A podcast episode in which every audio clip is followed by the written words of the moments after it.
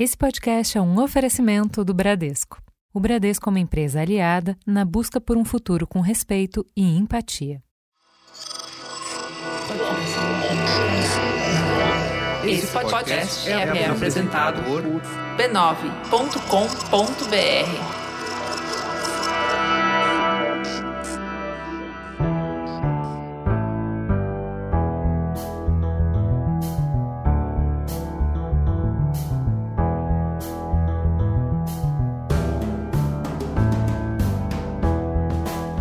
Mamileiros e mamiletes, bem-vindos ao nosso espaço de construção de pontes.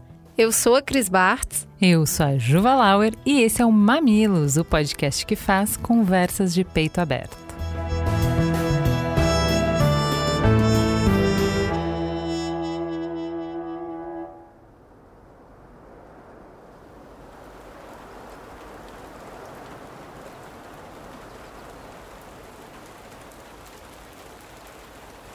Eu sinto que estou perdendo as minhas folhas, os galhos, o vento e a chuva. Eu não sei mais o que está acontecendo. Você sabe o que está acontecendo? Eu não tenho mais onde deitar a minha cabeça. Mas eu sei que o meu relógio está no meu pulso. Isso eu sei.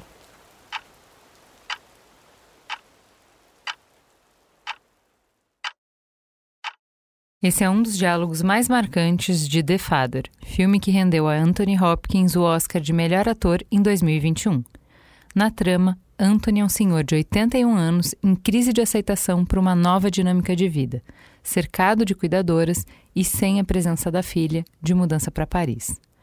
Todo o filme se desenvolve através dos medos, das fragilidades, das vulnerabilidades que pai e filha sentem e tentam não demonstrar. De um lado, aceitar esse novo corpo, o corpo que envelheceu, a mente que não registra detalhes, que perde a capacidade de realizar tarefas simples na rotina. Do outro, a filha que encara o novo estado do pai, que precisa aceitar que quem tanto cuidou agora precisa de cuidado. Que tenta equilibrar esses cuidados com carinho, com atenção e com o amor e o companheirismo que seu pai necessita. Tudo isso sem deixar de tocar a própria vida, os próprios sonhos, os próprios objetivos. Uma história que tem mágoa, tem raiva, tem frustração e tem espelhos. O espelho de quem não sabe se ver envelhecido, que não aprendeu e não teve ferramentas para se preparar nesse momento. E o espelho de quem percebe que tudo que é sólido se desmancha no ar. Como diz a canção, o tempo zomba do quanto eu chorei, porque sabe passar e eu não sei. thank you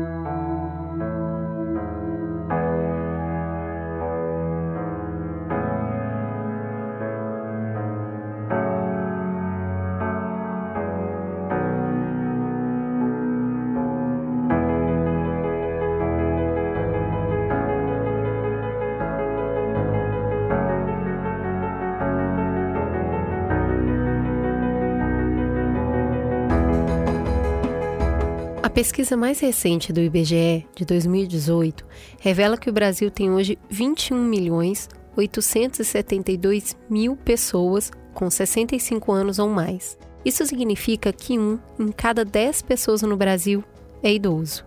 Esse número vem disparando nos últimos anos. Hoje, quem nasce no Brasil tende a viver até os 77 anos. Dos anos 20 para cá, essa expectativa aumentou 37 anos, praticamente dobrou.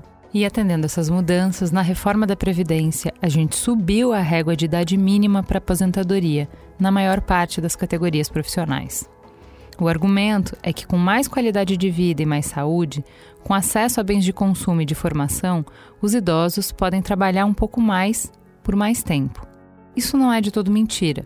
Muitos idosos, inclusive, querem continuar trabalhando um pouco mais do que a aposentadoria compulsória permite. A barreira da realidade é o tal do idadismo, o preconceito que a gente tem contra pessoas com idade. Já tentou procurar emprego depois dos 40? Depois dos 50? Esse admirável mundo novo que vivemos parece sem tempo irmão para quem já não produz, para quem requer cuidados. E isso ficou ainda mais dolorosamente escancarado com a pandemia. A gente não fala sobre envelhecer, Escondemos os cabelos brancos, aplicamos botox nas rugas, celebramos quem se reinventa depois dos 60 e afastamos dos olhos e das conversas públicas qualquer fragilidade. O medo da decadência é coletivo. E assim, nessa fuga, quando chega o momento natural da vida em que precisamos assumir o cuidado dos nossos pais, via de regra, ele nos pega desprevenidos. Sonhamos, planejamos e nos preparamos para embalar nossos bebês e nos surpreendemos quando nos deparamos com a vulnerabilidade de quem cuidou de nós. Há um ditado iorubá que diz: Vida longa é uma festa. Que vida longa é essa? Com quem? Como? Quais são os desafios para envelhecer com dignidade? É o que a gente busca entender hoje. Quem nos ajuda a traçar essa jornada é quem faz da atenção à pessoa idosa sua forma de ver e decodificar o mundo. Hoje, na mesa, Carla Jacomin, médica geriatra, coordenadora da Frente Nacional de Fortalecimento às Instituições de Longa Permanência e já foi também presidente do Conselho Nacional dos Direitos da Pessoa Idosa. Nossa conversa parte de quatro histórias reais que foram curadas pela nossa roteirista Deia Freitas.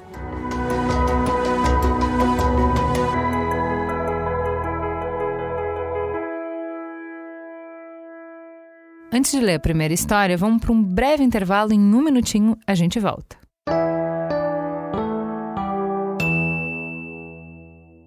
Cris, tem podcast novo no ar.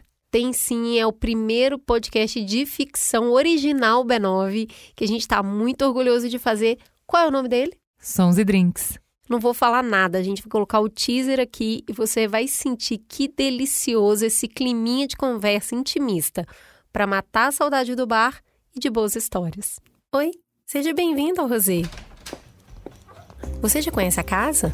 Aqui a gente harmoniza um drink que é especialmente preparado pelo nosso barman Chico, com uma história regada à inspiração e reflexão. É, se tem um lugar que tem muita história aqui mesmo. Oi, oi, oi, oi, amigo, eu quero tomar um drink. Opa, pra já, já sabe o que é que você vai beber? Ah, então eu tava precisando tomar uma caipirinha, tipo uma bem classicona, sabe? ah, não se deixe enganar por esse look aqui, meu bem. Ai, meu amor, eu tava com sangue nos olhos. Eu queria acabar com aquele safado sem vergonha. Ah, isso já faz oito meses. E isso foi só o começo, viu? Mas eu aprendi a me proteger e usar isso a meu favor. É, você olha para ele e vê o velhinho piadista que vem aqui toda quinta beber e trocar ideia de boa. Amigo, filho da puta, também fica velho. Olha, você vai chegar na minha idade, você vai ver. Você leva tanto tombo na vida que fica difícil saber onde é melhor amarrar seu burro. Bom, Chico, eu vou lá sentar com ele, tá? Obrigada e valeu pela conversa. Nossa casa está aberta. É só chegar. Vem saborear nossas histórias. Então é isso. Para escutar esse podcast delicinha, é só acessar sonsedrinks.b9.com.br ou ouvir na sua plataforma de áudio preferida.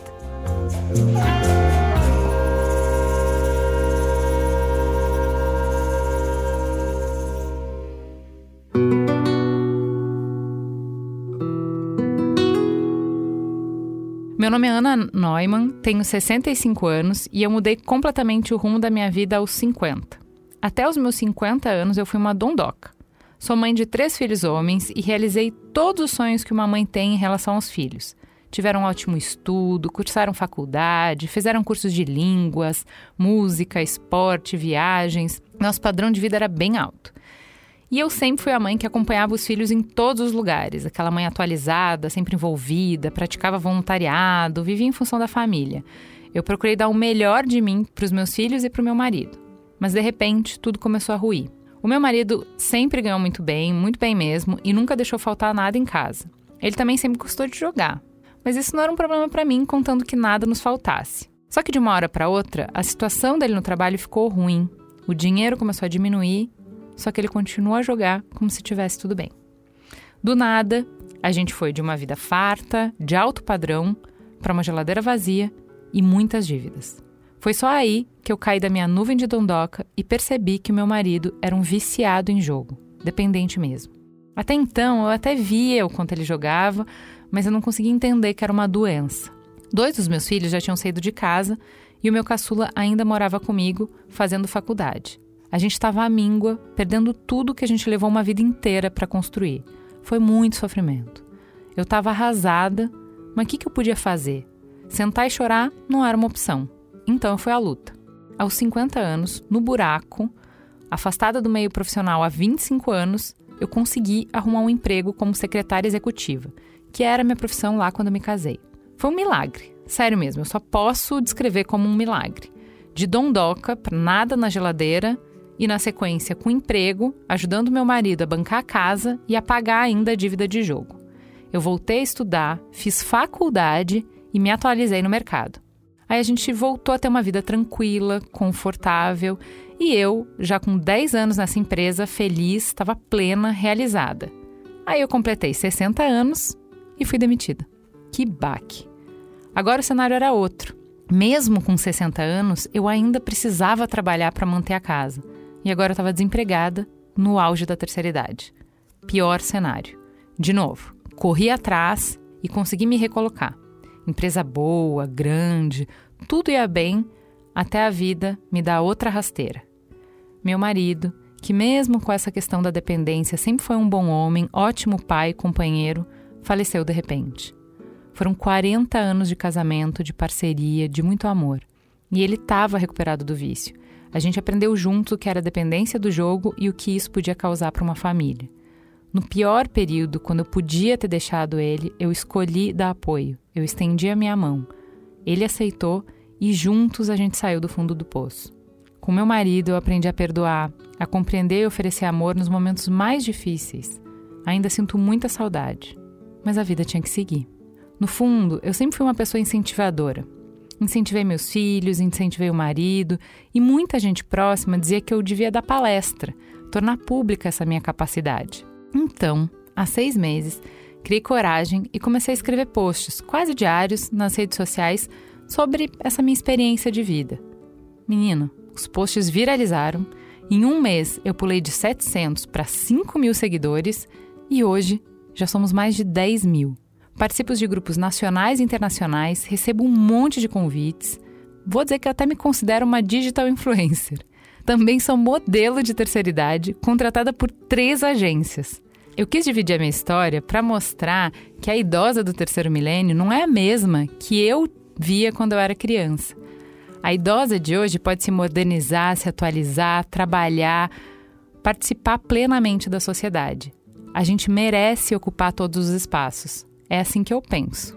Essa sou eu e eu tô só começando.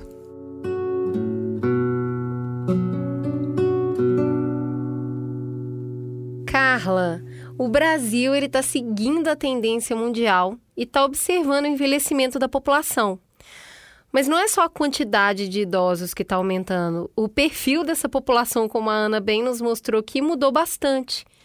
Quais são as mudanças mais significativas? Como você percebe essa nova geração de idosos?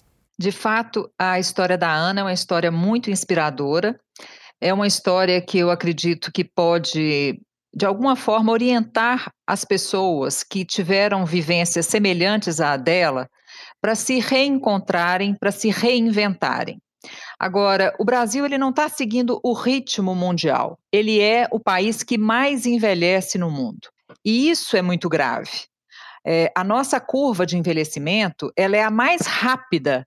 Nós estamos envelhecendo em 30 anos o que outros países levaram 115, 120 anos. E estamos envelhecendo em um momento de desconstrução de políticas.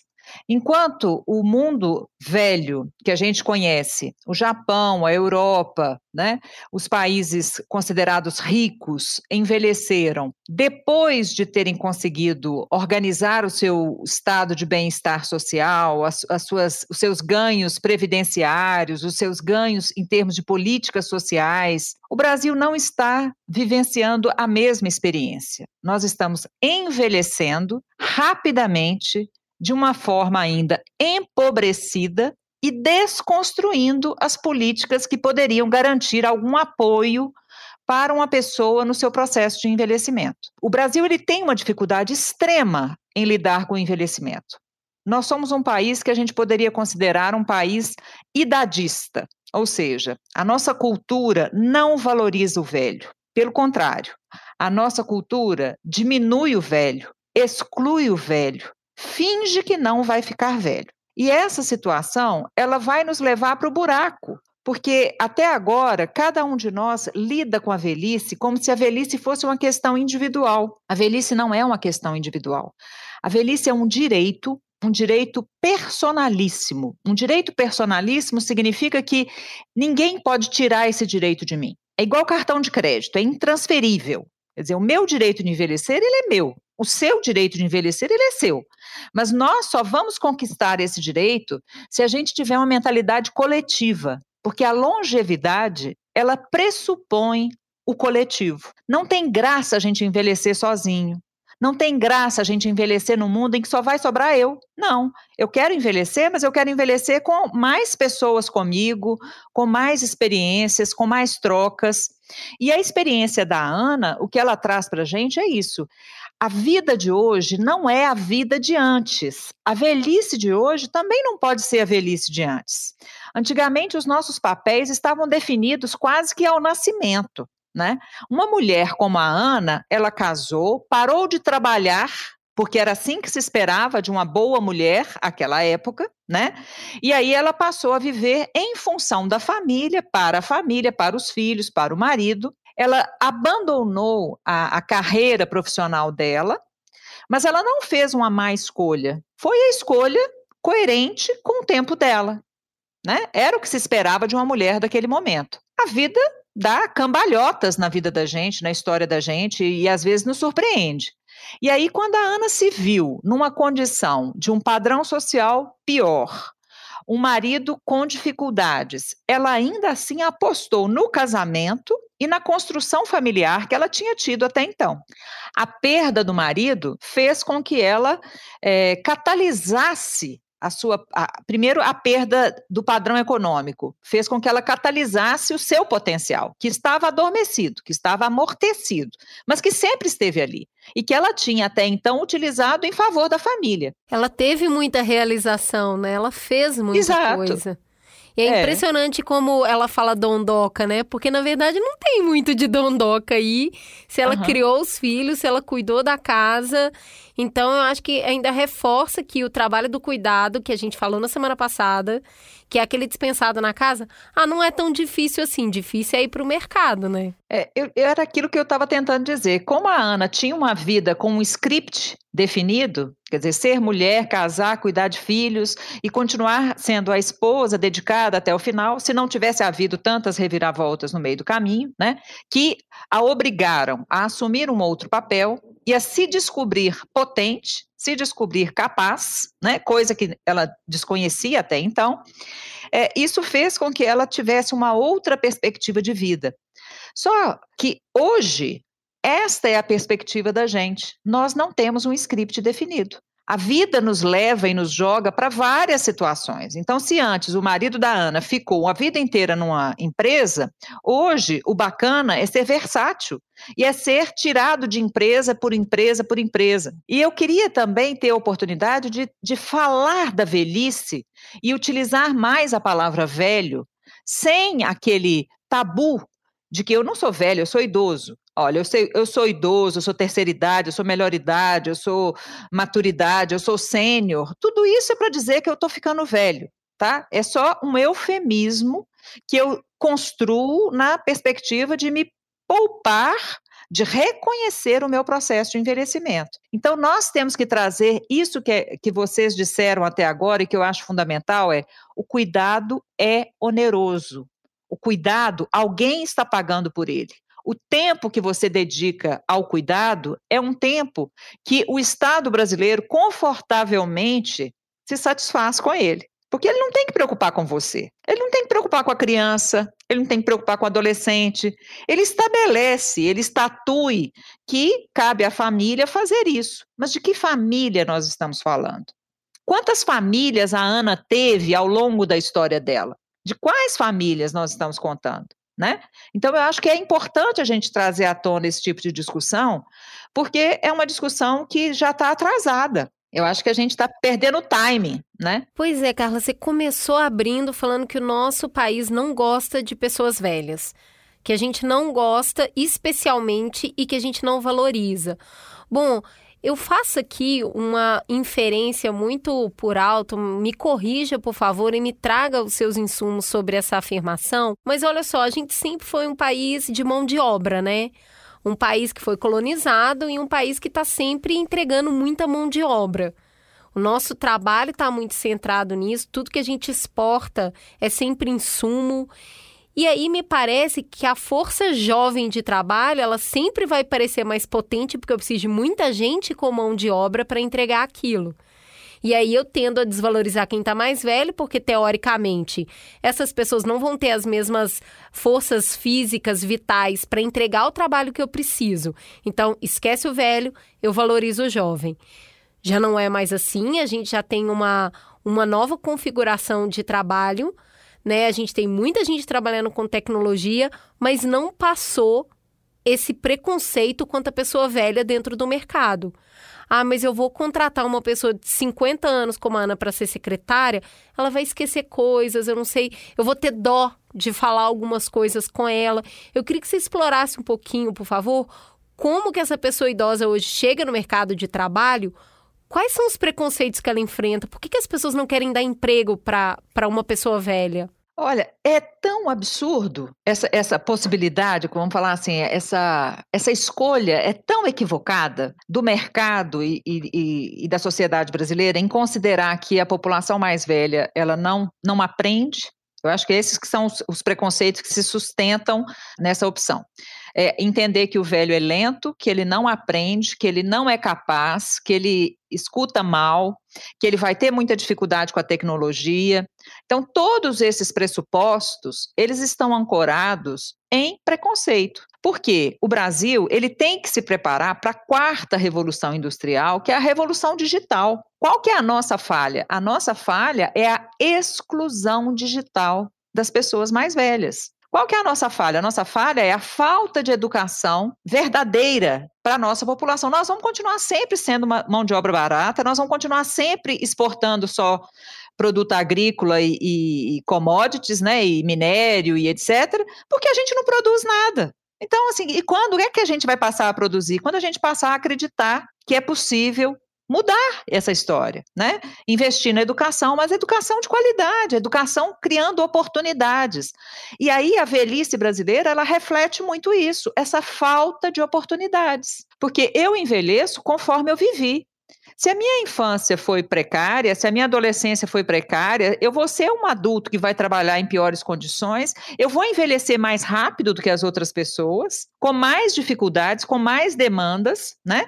E aí, essa é a realidade que a gente também não quer enxergar. A gente paga muito caro pela conta da falta de educação pela conta da falta de oportunidade para a população brasileira como um todo, né?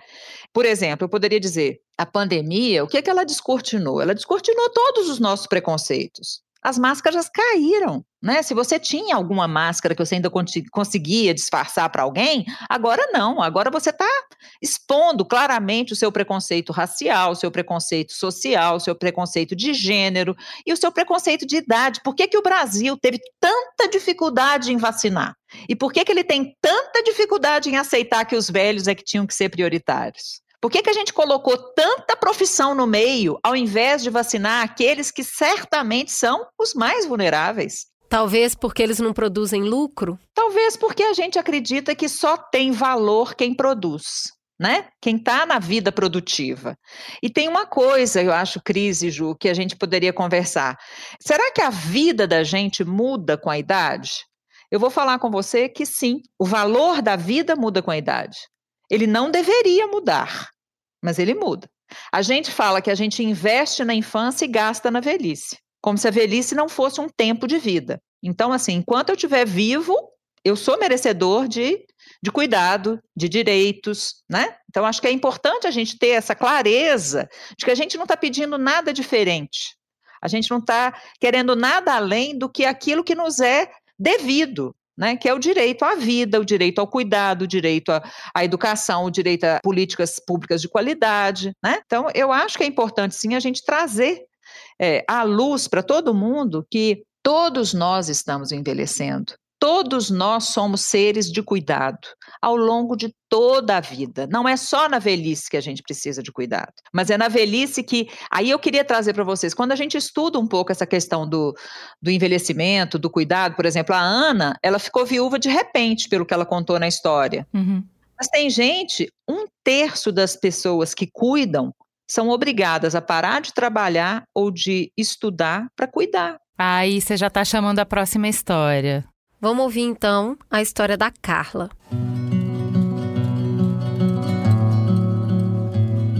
Meu nome é Carla, eu tenho 23 anos e vou contar para vocês como virei uma criança cuidadora dos pais.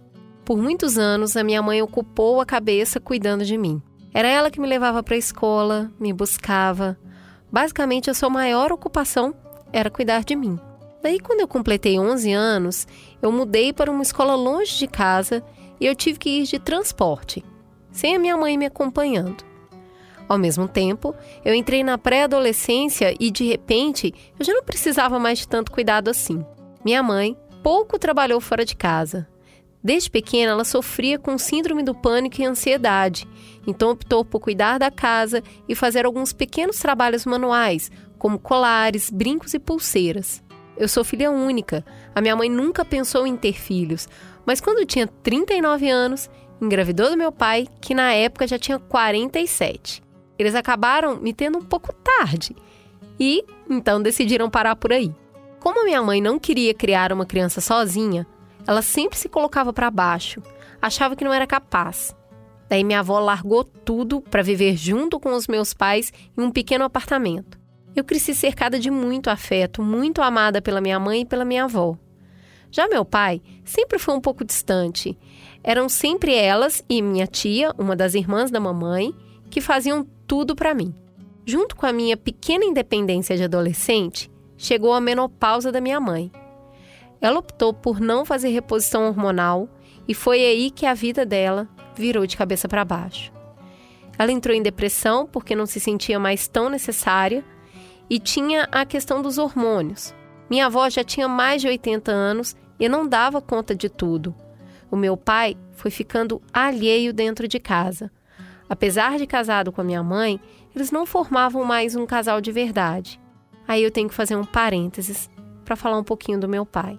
Meu pai cursou direito, mas se formou apenas para entregar o diploma nas mãos dos pais deles logo depois de formado fez artes plásticas, ele pinta quadros belíssimos. E hoje está aposentado como funcionário público da Faculdade Federal aqui do nosso estado. Há alguns anos, descobrimos que ele possui a síndrome de Asperger. Essa condição acaba afetando a comunicação, a interação social das pessoas, assim como a forma que ele enxerga o mundo. Nós sempre desconfiamos que tinha alguma coisa pelo jeitão dele mesmo. Meu pai nunca teve muito traquejo para interagir com a gente ou mesmo cuidar das coisas. Era minha mãe que resolvia tudo na casa e cuidava de todo mundo. E se agora minha mãe estava doente, quem iria cuidar do meu pai e da minha avó idosa?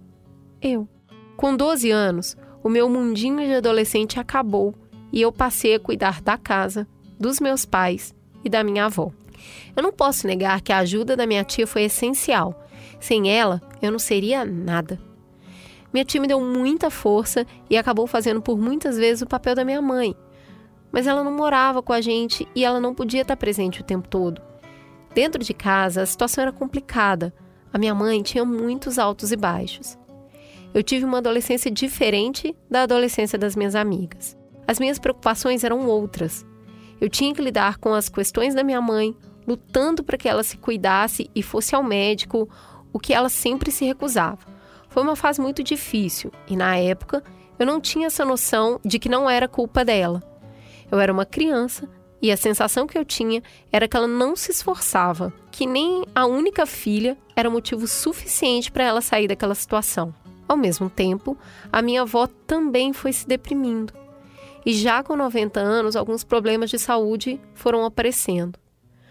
Quando eu fiz 18 anos, eu tirei carteira de motorista e tivemos o privilégio de comprar o primeiro carro da família. Mas com isso, algumas pessoas que ainda me socorriam com carona e companhia pararam de ajudar e eu passei a cuidar de todo mundo 100% sozinha. Enquanto a depressão da minha mãe chegava numa situação extrema, minha avó perdia a visão por causa da degeneração macular e descobriu um câncer na pele. Foi um período muito difícil para mim, eu me sentia sobrecarregada e, além de tudo, ainda tinha faculdade e minha própria ansiedade para lidar. Eu tinha saído da adolescência, olhava as minhas amigas e via novamente que os problemas e as preocupações continuavam sendo outras. Eu era responsável por adultos, me sentia a mãe dos meus pais e também da minha avó. Era desesperador, mas eu segui em frente, afinal não havia muito o que fazer eu consegui com muito custo fazer a minha mãe voltar a frequentar os médicos e fazer terapia.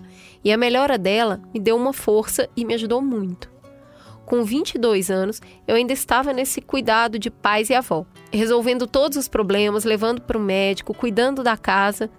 Então veio a pandemia. Minha avó hoje, com 97 anos, grupo de risco, já estava bem fraquinha e passou a ficar acamada minha mãe com 63 anos e meu pai com 71, também no grupo de risco.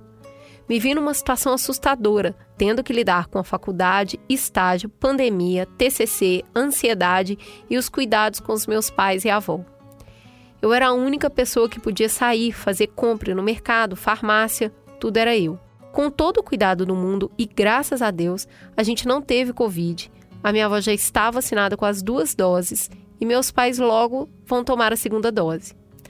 Não posso dizer que a minha vida foi só complicação, eu estaria mentindo. Mas receber essa carga desde os 12 anos foi muito complicado. Cada vez tenho mais responsabilidades e, mesmo amando muito todos eles, é bem cansativo. Minha mãe hoje em dia está muito bem, sinto que fiz um bom trabalho e quero muito que ela continue assim. Meu pai tem me preocupado mais ultimamente, principalmente por conta da síndrome. Aí ele tem ficado mais distraído, teimoso, enfim, faço o que eu posso. Minha avó é uma mulher incrível, maravilhosa.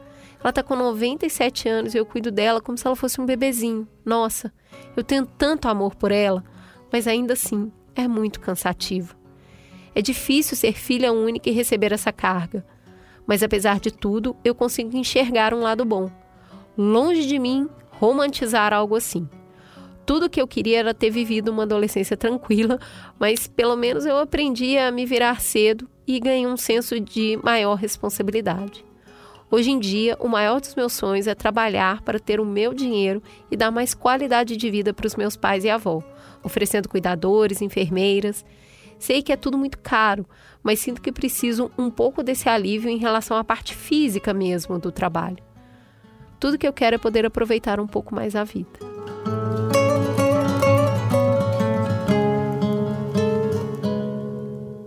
A história dela, a história da Carla é extrema, mas ela ilustra uma realidade muito coletiva, como você estava falando, Carla.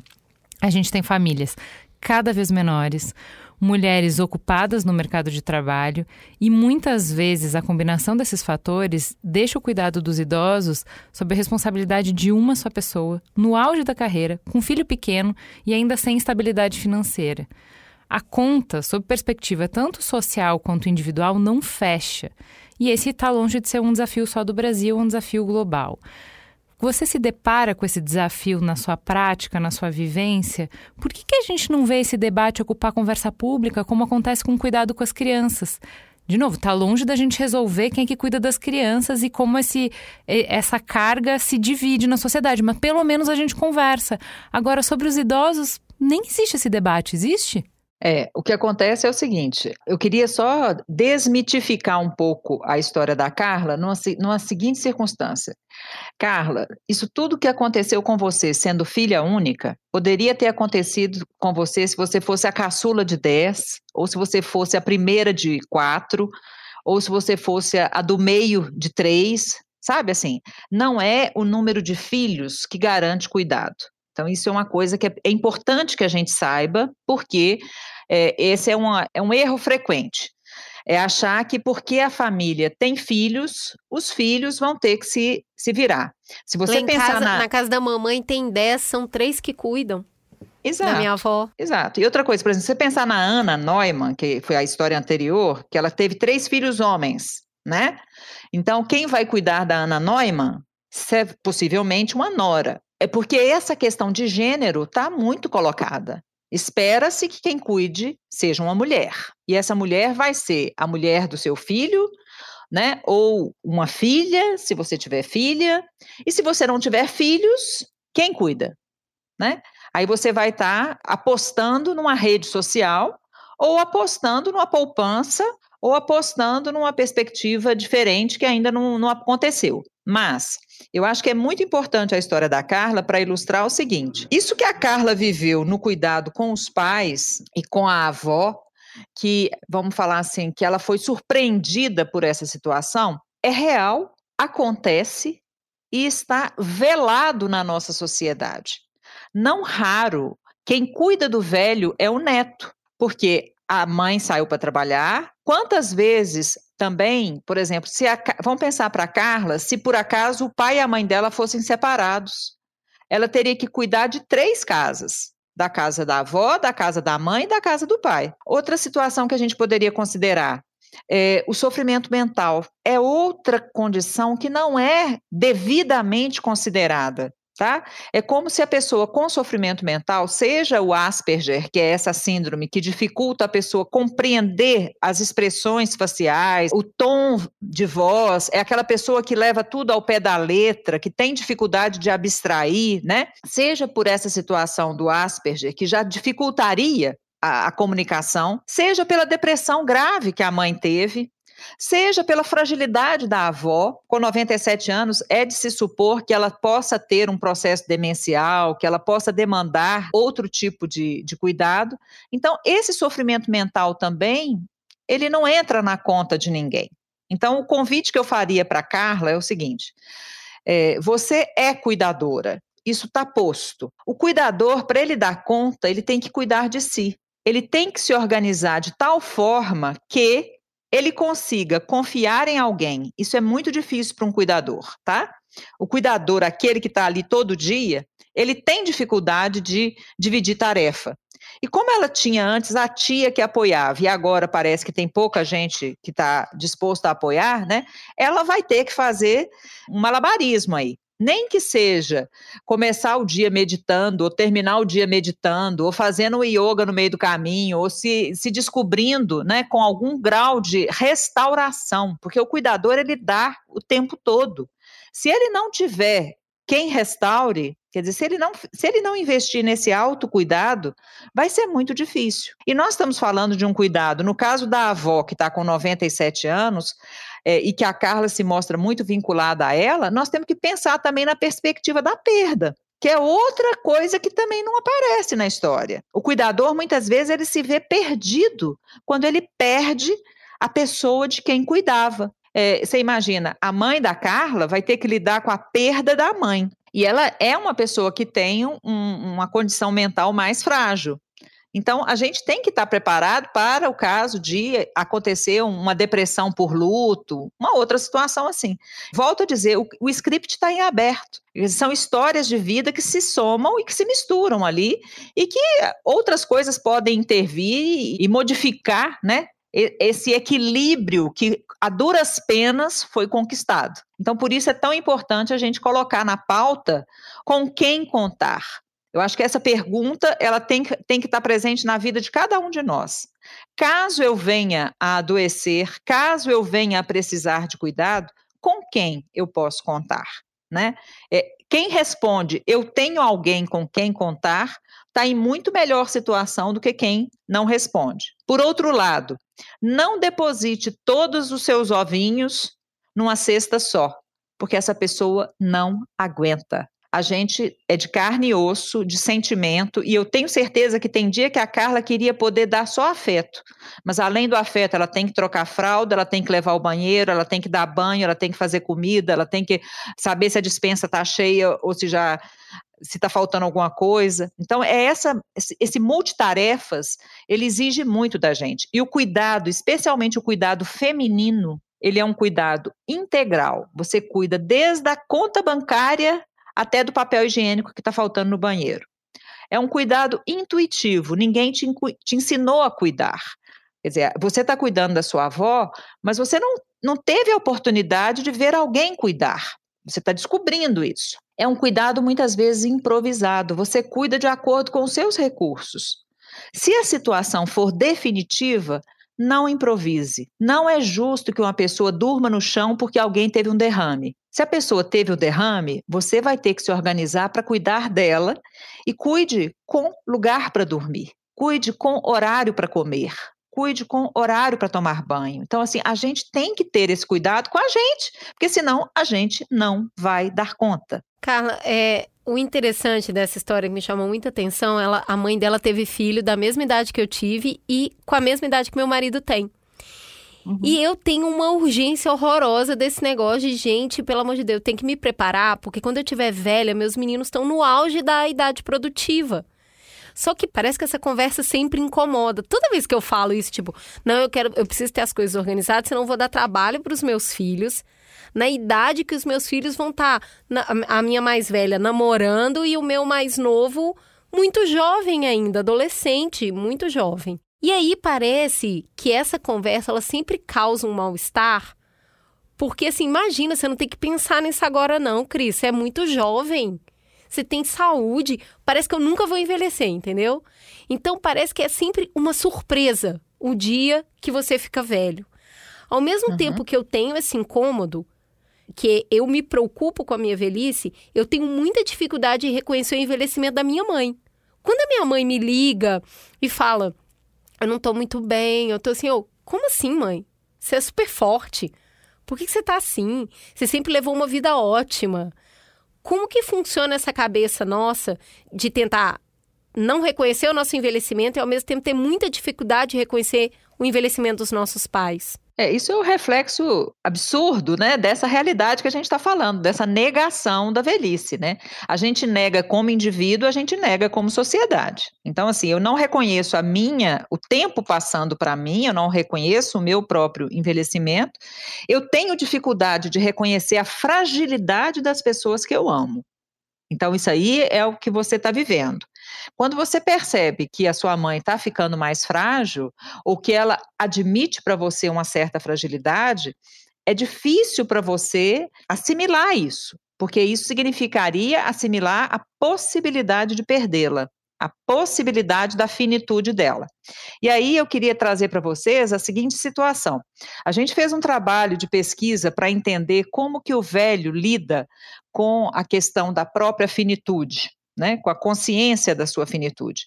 A gente fez esse trabalho numa cidade do interior, em Bambuí, onde a gente entrevistou idosos e como que eles percebiam a questão da, de, de ter alguma dificuldade no autocuidado. A partir do momento né, que eles percebem que, por exemplo, ele não conseguia mais é, tomar banho sozinho, não conseguia mais sair de casa para fazer compra.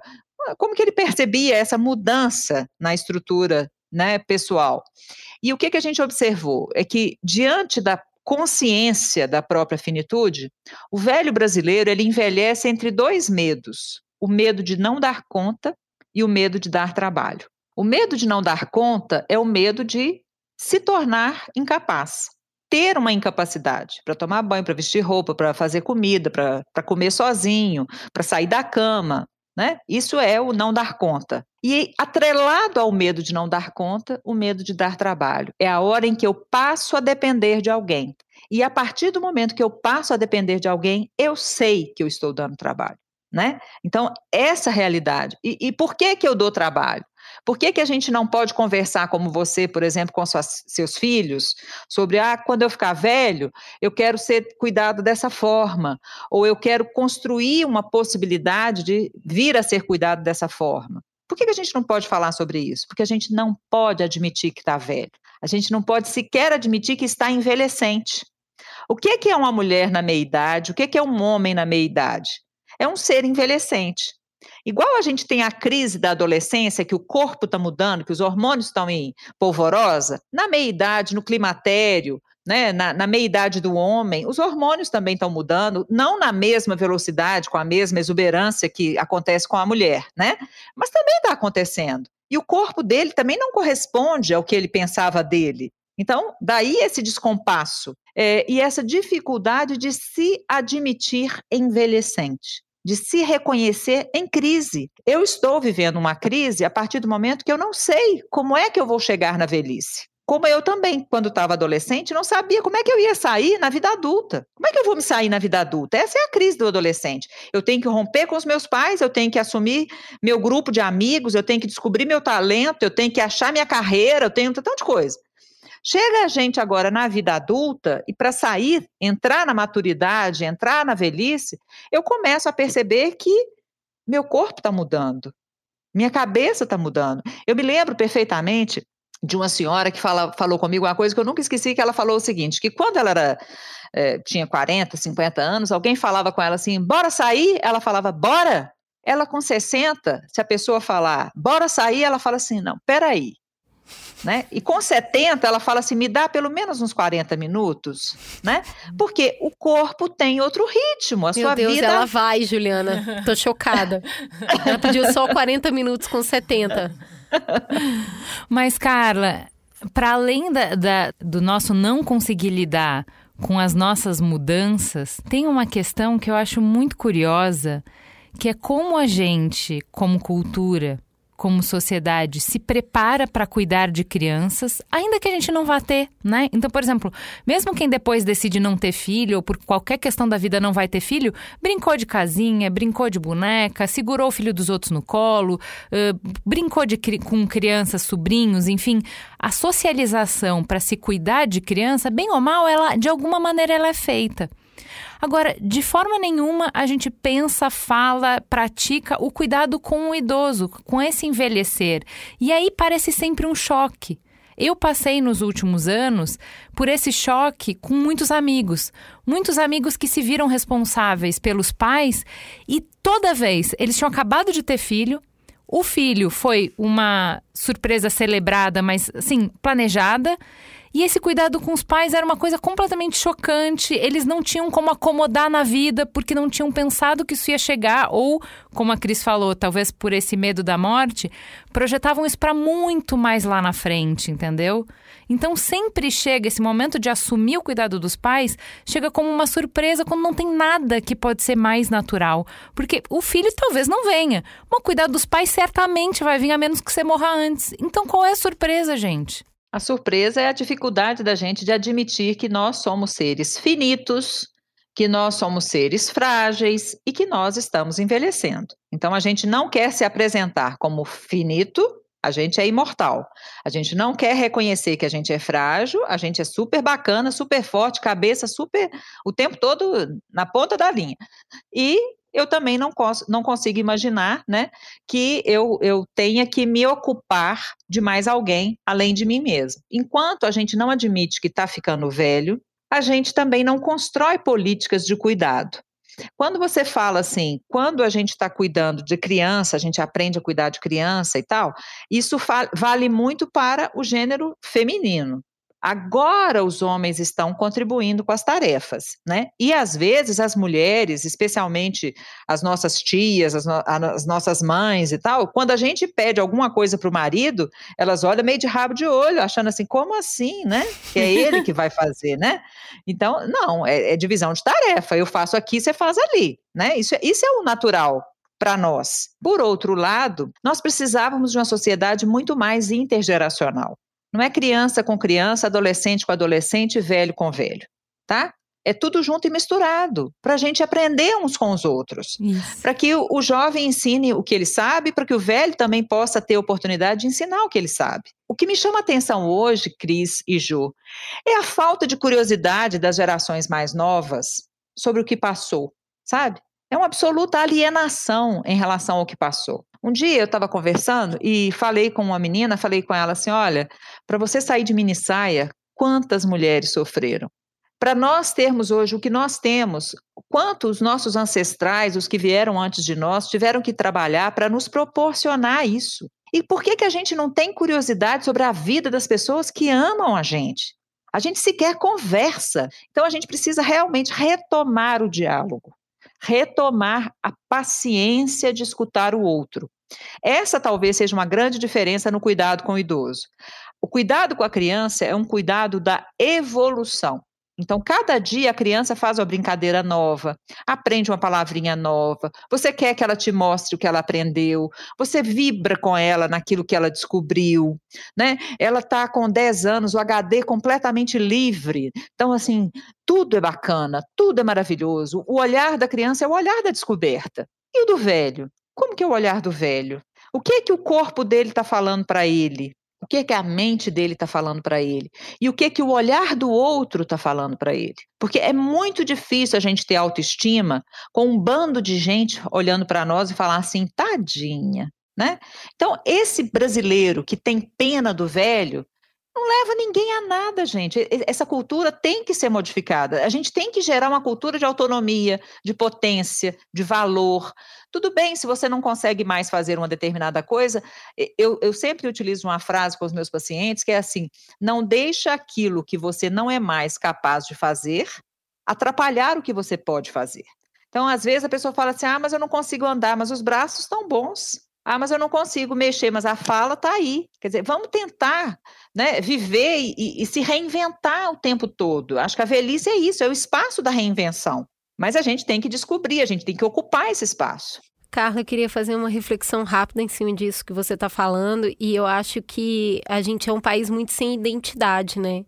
Como a gente foi construído em cima de muita violência e se perdeu muitas marcas de ancestralidade, eu mesma, eu não consigo ir antes do meu bisavô.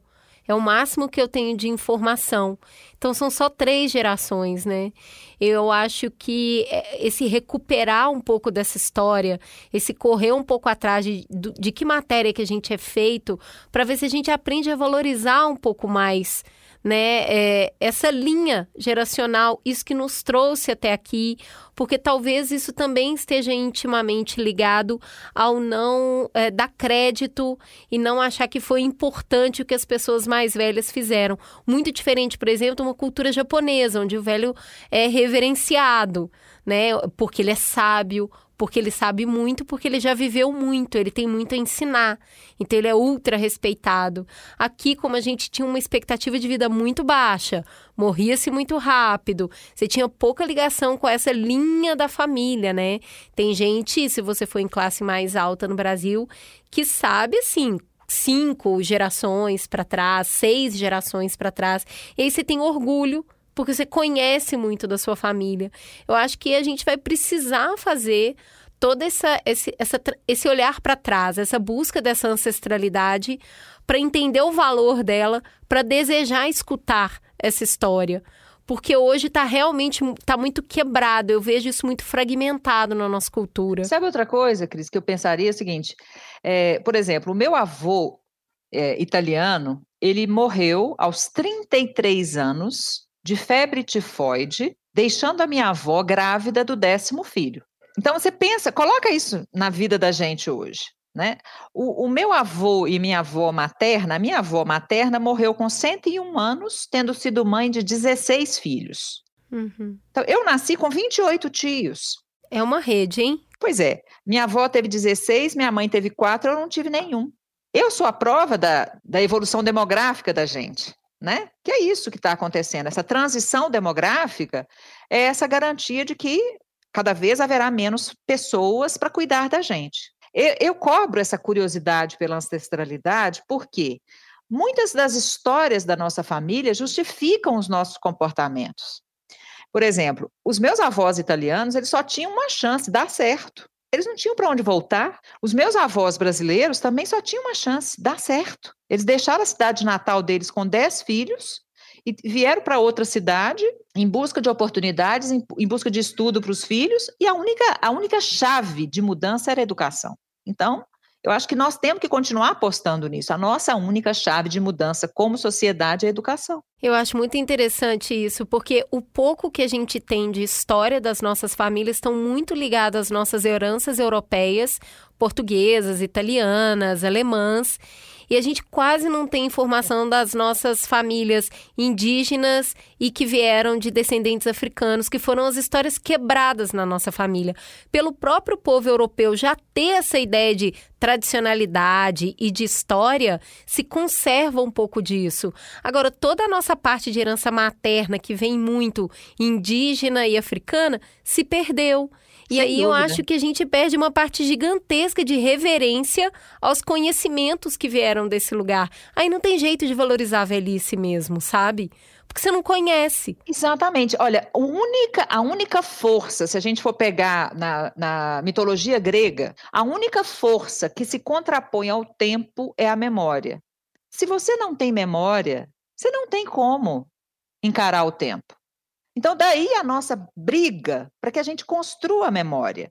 E eu só vou construir memória se eu conversar, se eu trocar, se eu aprender, se eu for é, curioso, se eu pedir à minha mãe para fazer uma receita que ela não faz há muito tempo, ou se eu fizer com ela uma receita que interessa a ela aprender. E acho que aí a gente tem que trazer isso para a nossa realidade, porque tem duas noções que se confundem e, e que são mal interpretadas. Uma coisa é a sabedoria. Sabedoria é o que vem da experiência. Outra coisa é informação. A informação eu posso encontrar em qualquer lugar, mas a sabedoria só se eu viver, só se eu tiver né, experimentado aquilo. Eu posso aprender com o saber do outro. Eu posso sim a, a aprender. Essa é, é, parte da nossa inteligência, né? A gente não precisar passar por todas as dificuldades para poder entender isso. A gente ainda tem mais duas histórias para contar para vocês, mas antes, um breve intervalo. Fica com a gente.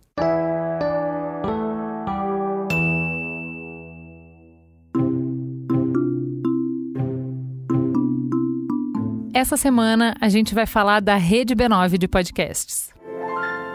Era uma vez uma menina que vivia onde os picos nevados tocam o céu. Era uma vez uma menina chamada Bebe, que vivia na Itália e adorava lutas com espadas. Era uma vez uma rainha cigana que nasceu em uma noite de tempestade na Espanha. Kátia olhou para a tela e enquanto o barulho das explosões de lava enchia o cinema, ela sentiu os ombros tremendo e o coração batendo forte.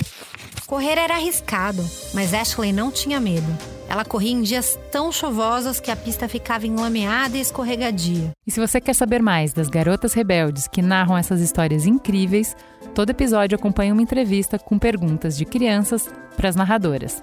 Tá uma fofura. Para ouvir, é só procurar por História de Ninar para Garotas Rebeldes no seu aplicativo favorito. Você também pode acessar garotasrebeldes.b9.com.br.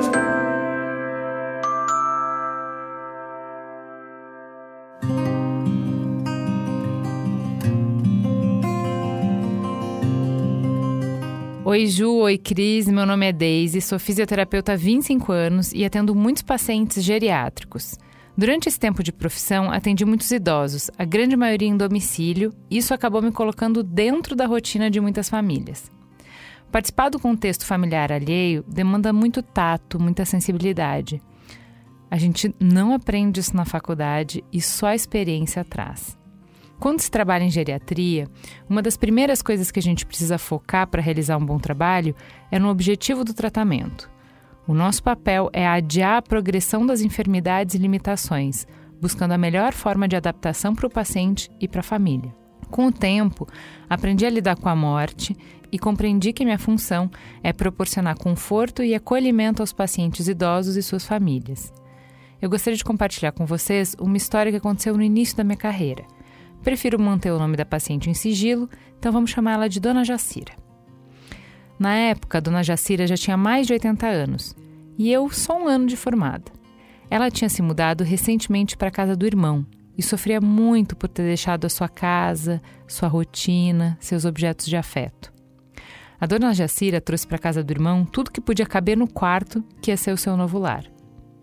A gente conversava muito durante o atendimento. Ela contava coisas do passado, por exemplo, que na época dela, mulher não podia trabalhar depois de casada, então, como ela era a única filha mulher, não pôde se casar para continuar trabalhando e assim poder ajudar os pais.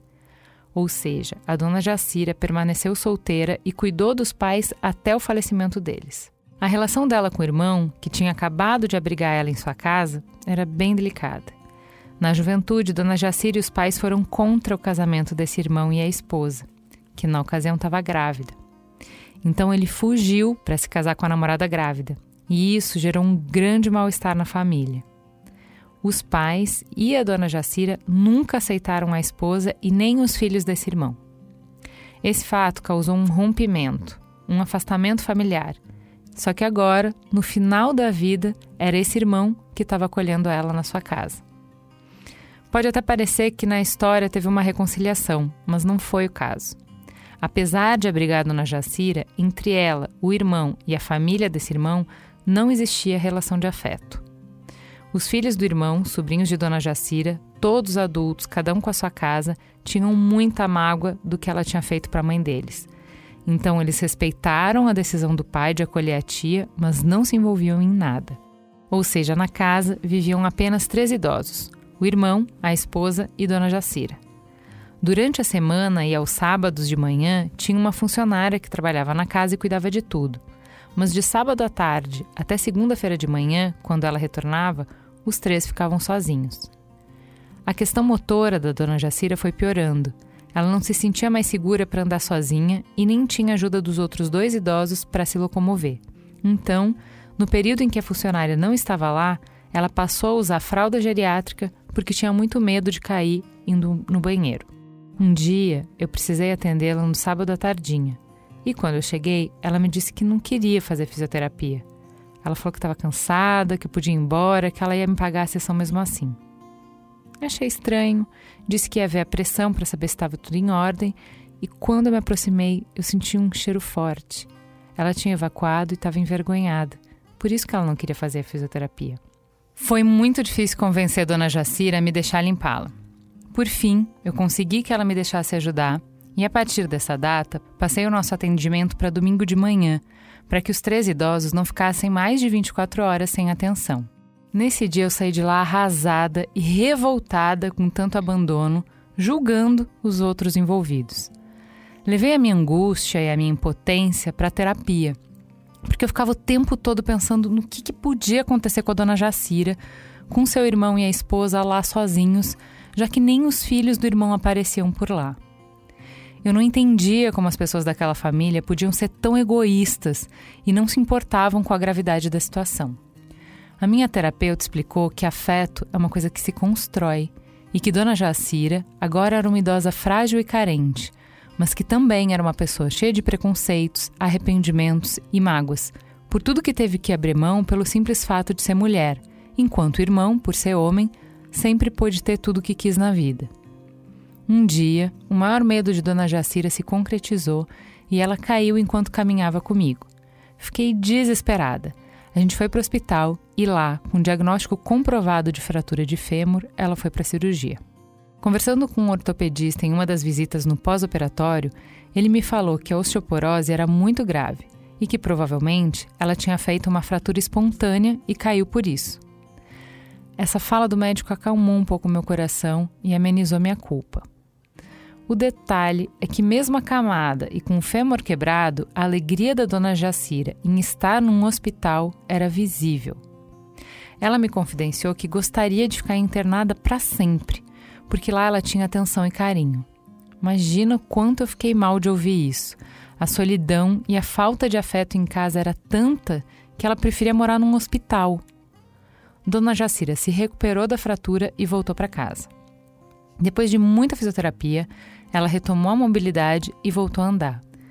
Com o acompanhamento do ortopedista, ela fez uma reposição de cálcio e melhorou muito a osteoporose. Mas chegou um momento, depois de todos esses ganhos, que ela começou a cansar de tudo. Não tinha ânimo para as atividades, o uso contínuo de fralda trouxe uma infecção urinária constante e aos poucos ela foi desistindo. Um dia cheguei lá para o nosso atendimento e a dona Jacira não estava. Tinha sido internada novamente. Nesse momento eu soube no meu coração que ela não voltaria.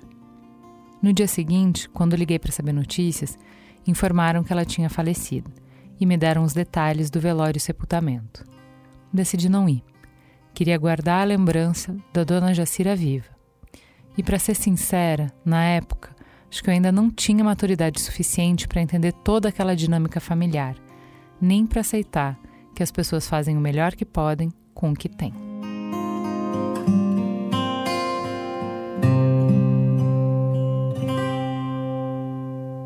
E aí, assim, aqui no Mamilos a gente já falou muito sobre a sociedade da performance, né? Do quanto a nossa cultura valoriza o sucesso, a independência. E envelheceu, obviamente, a negação de tudo isso, né? O nosso fracasso final.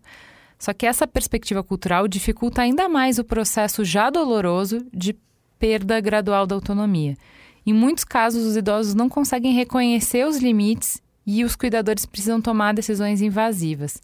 Mas, como, obviamente, tudo que envolve seres humanos, relações, comportamentos, nada é claro, a zona cinza é imensa. Como é que a gente sabe quando intervir? É o pai que não enxerga mais, mas não abre mão de dirigir. É a mãe que é frágil, mas não aceita sair da casa em que morou a vida inteira depois que fica viúva. É a avó que continua indo na igreja em plena pandemia. Qual é o limite da personalidade e de quando questões de saúde estão interferindo nas decisões e na qualidade de vida do idoso?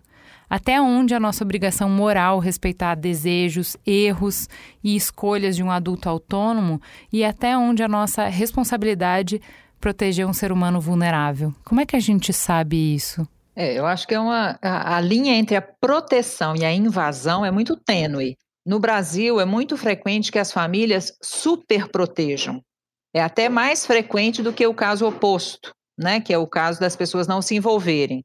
As pessoas não se envolvem por dramas familiares, por mágoas, ressentimentos, essa história, que no caso da gente profissional de saúde, a gente tem que é, cuidar e construir afeto a partir daquele momento da vida. Para nós não interessa, quer dizer, interessa muito o passado, pela curiosidade, porque isso justifica muitas coisas que estão vivendo no momento. Mas eu digo assim, não nos cabe julgar, nós não podemos fazer juízo de valor sobre a vida de cada uma das pessoas. A gente não estava lá e muitas vezes a gente, na mesma circunstância, teria feito a mesma escolha. Então, Acho que não, não, o momento não é esse. Mas eu queria trazer duas coisas que esse, esse caso me, me levanta. Primeiro é que o cuidado familiar nem sempre é o melhor. Eu me lembro que uma vez eu participei de um congresso e uma, havia uma senhora mexicana, que era da, da Sociedade Mexicana de Geriatria, e ao final ela virou e falou assim: ah, é, aqui está a foto dessa mulher, e era uma foto de uma mulher que tinha apanhado, uma idosa que estava é, muito maltratada. E ela falou assim: isso quem fazia eram os familiares dela. Então, assim, a família, gente, ela tem que deixar de ser idealizada. A família é aquela que a gente construiu ao longo do tempo. E não existe uma família, existem várias famílias, né? existem vários modelos de família. Existem famílias que são mais acolhedoras, existem famílias que são mais abandonadoras. Geralmente, as famílias abandonadoras já foram abandonadas antes. E o maior medo que eu tenho é das famílias superprotetoras. Porque quanto mais superprotetor, mais controlador, mais essa, essa tensão aumenta. Por quê? Porque, vamos falar assim, a, a, a lógica de quem super protege é querer o bem. estou te protegendo é para o seu bem, mas a lógica de quem se sente invadido é que está você está passando dos limites. Por outro lado, eu queria trazer a seguinte situação. Eu me lembro de um professor que tem algumas piadas na geriatria que são, são verídicas, mas a gente gosta de contar porque ilustra bem. Um é de um velho centenário que todo mundo tinha medo de contar para ele que o filho tinha morrido. E aí, quando ele chega na beira do caixão, ele fala com o filho de 80 anos ali, o corpo do filho, ele fala: sabia que esse menino não ia vingar. Né? Quer dizer, o... Que maravilhoso! É. A outra é de um professor que fala com o um aluno: olha, se algum dia eu tiver perdendo a memória, você vem e me avisa que eu estou perdendo a memória, porque eu não quero passar vexame. Então, o aluno, muito devotado, chega para o professor e fala: Olha, professor, você está perdendo a memória. Quem é você? Eu sou o seu professor. Quem é você para me dizer que eu estou perdendo a memória? Então, uhum. é disso que a gente está falando. Às vezes, no cuidado, a gente está lidando com pessoas com autoridades diferentes. Então, quem foi mãe, quem foi pai, quem é dono de casa, quem foi chefe de família, quer ser cuidado neste lugar. Eu continuo sendo a dona de casa, eu continuo sendo o chefe de família. Por favor, não entre aqui, não me dê né, lições ou, ou tarefas e tal. E isso é difícil, porque às vezes a pessoa está precisando desse cuidado, ela está precisando desse apoio, mas ela não vai dar o braço a torcer. Então, você esperar o dia em que ela vai falar, por favor, me ajuda, você espera sentado, porque ela não vai falar. Por outro lado, quando eu digo que a família nem sempre é a opção, é a melhor opção, é porque existe no Brasil um preconceito muito grande contra as instituições de longa permanência. É como se a família que colocasse a pessoa na instituição fosse uma família que abandonou a pessoa Sim. naquela instituição. Isso aí é de praxe, né? Falar é. isso é muito comum. Muito comum, mas nós temos que quebrar esse paradigma. Porque o que eu recebo, eu que trabalho na defesa de direitos dos idosos, que trabalho também no fortalecimento das instituições, mas independente do fortalecimento das instituições, eu já pensava isso antes, mas estou ainda mais convencida agora com a pandemia, né?